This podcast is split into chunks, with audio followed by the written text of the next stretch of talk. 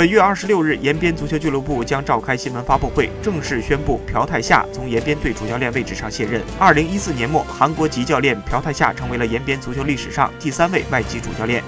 至今，朴泰夏率领延边富德队在中超、中甲征战了四个赛季，是延足历史上执教时间最长的外教，成绩甚至超越了当年敖东时代的韩国如帅崔英泽。不出意外，朴泰夏的下一步可能会落在中国女足。他极有可能出任中国女足二队主教练，辅助女足主帅贾秀全的工作。据了解，女足二队未来可能去德国集训和选拔人才，而延边队未来也会继续聘请外籍教练。